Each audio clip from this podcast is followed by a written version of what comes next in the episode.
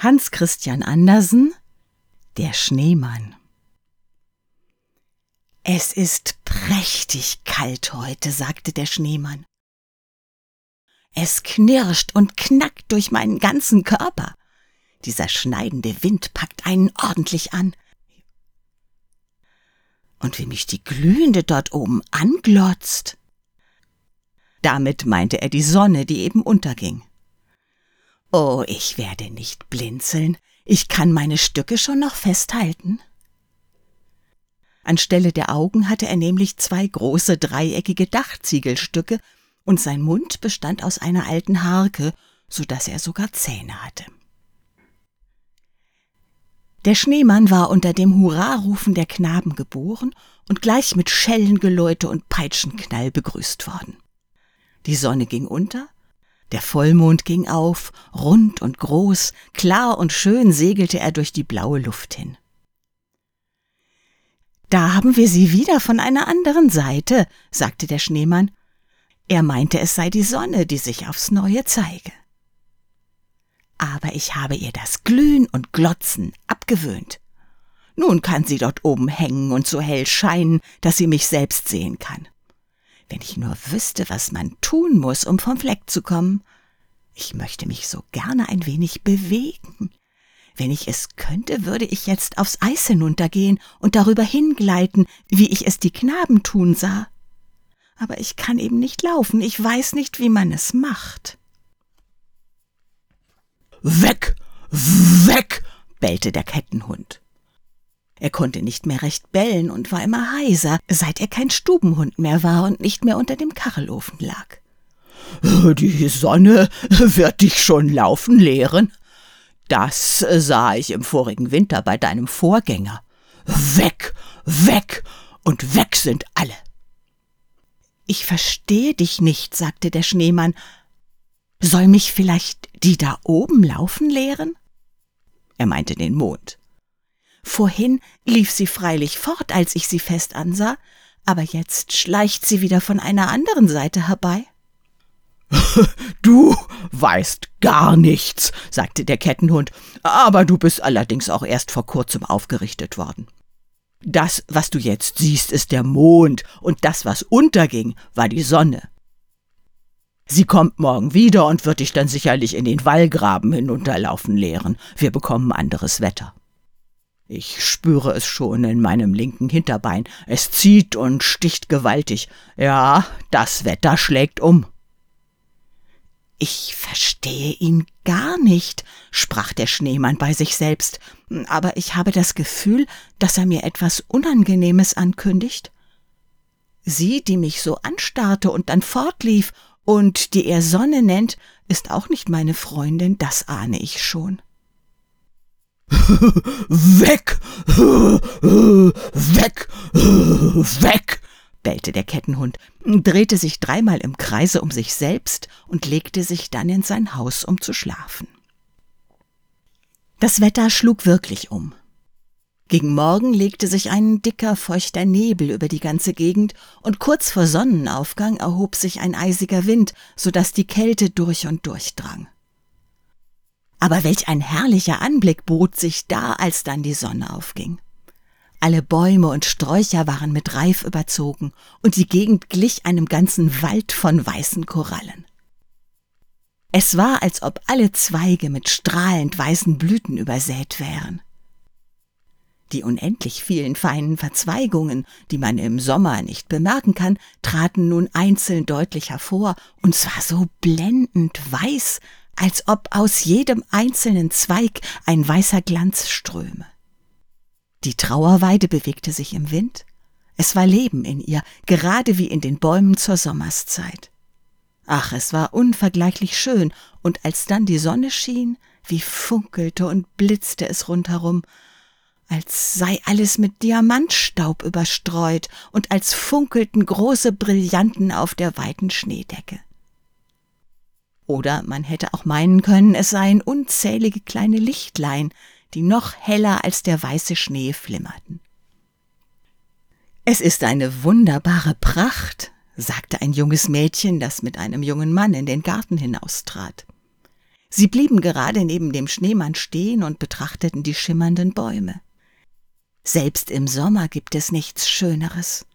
Und dabei strahlte ihr Auge.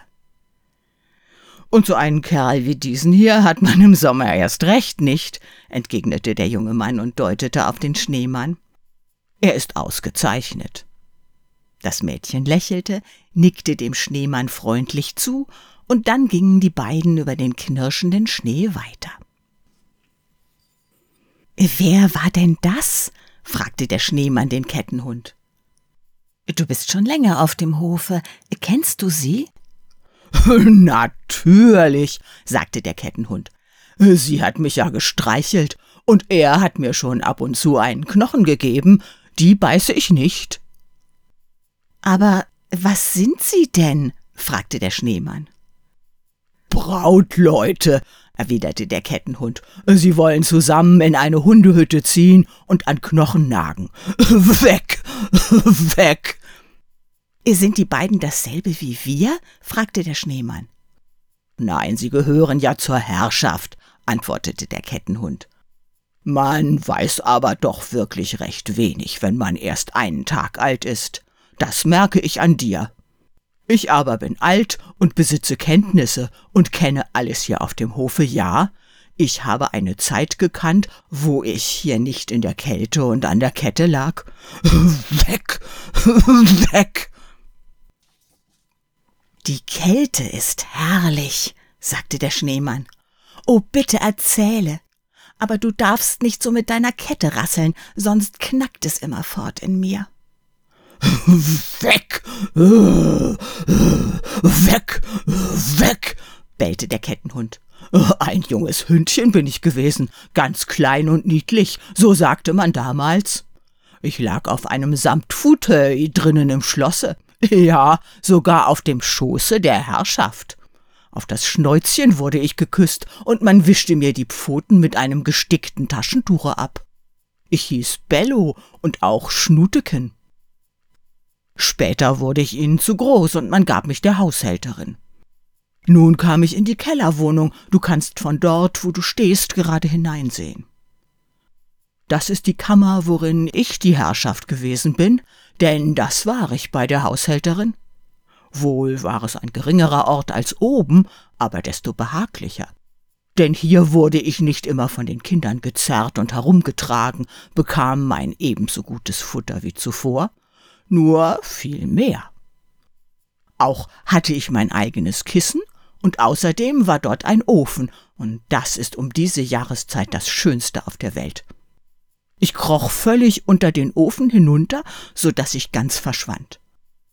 Oh, von ihm träume ich noch jetzt. Weg, weg! Sieht denn ein Ofen gar so schön aus? fragte der Schneemann. Sieht er mir gleich? Oh nein, ganz im Gegenteil. Kohlschwarz ist er und hat einen langen Hals mit einer Messingtrommel. Er frisst Brennholz, so dass ihm das Feuer aus dem Munde sprüht. Man muss neben ihm liegen oder oben darauf oder auch unter ihm, äh, dann ist es unaussprechlich behaglich. Du musst von dort, wo du stehst, zum Fenster hineinsehen können. Der Schneemann sah hin und gewahrte wirklich einen schwarzen, glänzenden Gegenstand mit einer Messingtrommel, aus dem das Feuer von unten herausstrahlte. Dem Schneemann wurde es dabei ganz sonderbar zumute. Er hatte eine Empfindung, über die er sich selbst nicht klar werden konnte. Es überkam ihn ein Gefühl, wie er es noch nie gehabt hatte, was aber alle Menschen, wenn sie überhaupt Menschen sind, recht wohl kennen. Und warum verließest du sie denn? fragte der Schneemann. Sein Gefühl sagte ihm, dass ein Ofen ein hübsches weibliches Wesen sein müsse, wie mochtest du nur einen solchen Ort verlassen? Ich musste wohl oder übel, sagte der Kettenhund. Man warf mich einfach hinaus und legte mich an die Kette. Ich hatte nämlich den jüngsten Junker ins Bein gebissen, weil er mir einen Knochen, woran ich nagte, wegstieß. Bei mir heißt es Bein um Bein. Das nahm jedoch die Herrschaft sehr krumm, und seither muss ich hier an der Kette liegen und habe mit der Zeit auch meine helle Stimme verloren. Höre nur, wie heiser ich bin. weg, weg. Das war das Ende vom Liede. Der Schneemann hörte nicht mehr auf das, was der Hund sagte. Er schaute immer noch in die Kellerwohnung der Haushälterin, wo der Ofen auf seinen vier eisernen Füßen stand und mindestens ebenso groß war wie der Schneemann. Es knackt so eigentümlich in mir, sagte dieser. Werde ich wohl nie dort hineinkommen? Das ist doch ein unschuldiger Wunsch, und unsere unschuldigen Wünsche müssten eigentlich in Erfüllung gehen. Ach, es ist mein höchster, mein einziger Wunsch, und es wäre beinahe ungerecht, wenn er nicht befriedigt würde. Ich muss hinein, ich muss mich an sie anlehnen, und müsste ich auch das Fenster eindrücken. da kannst du nie hinein, sagte der Kettenhund. Und kämest du auch wirklich bis zum Kachelofen, dann wärest du bald weg, weg. Ich bin jetzt schon so gut wie weg, sagte der Schneemann. Ich glaube, ich breche zusammen. Den ganzen Tag stand der Schneemann da und sah zum Fenster hinein. In der Dämmerung wurde die Stube noch einladender.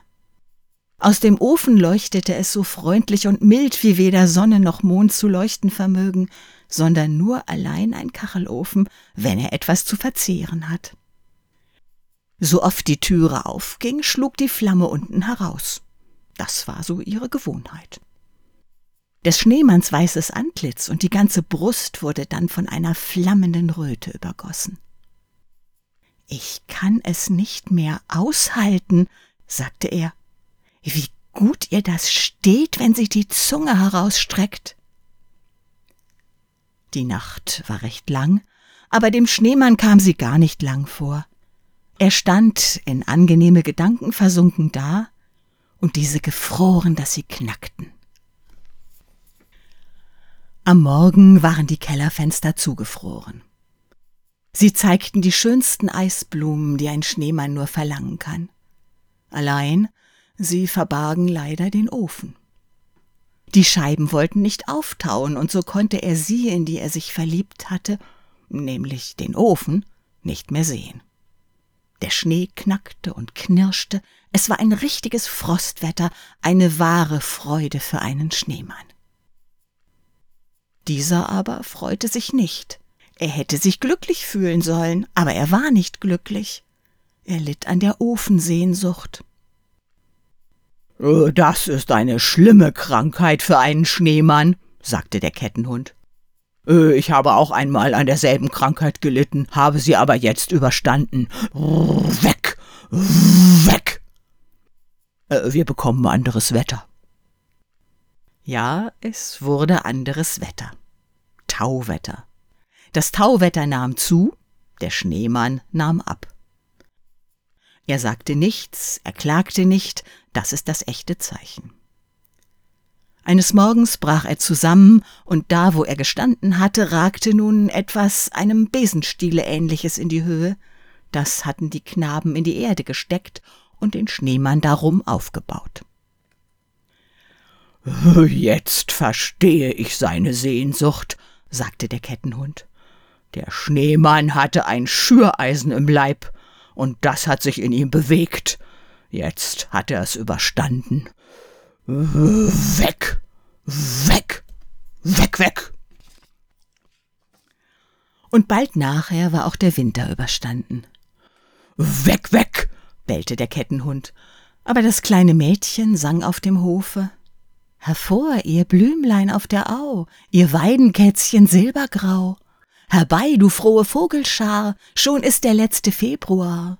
Wir singen mit. Kuckuck, Quivit, komm, liebe Sonne, säume nit. Nun denkt niemand mehr an den Schneemann.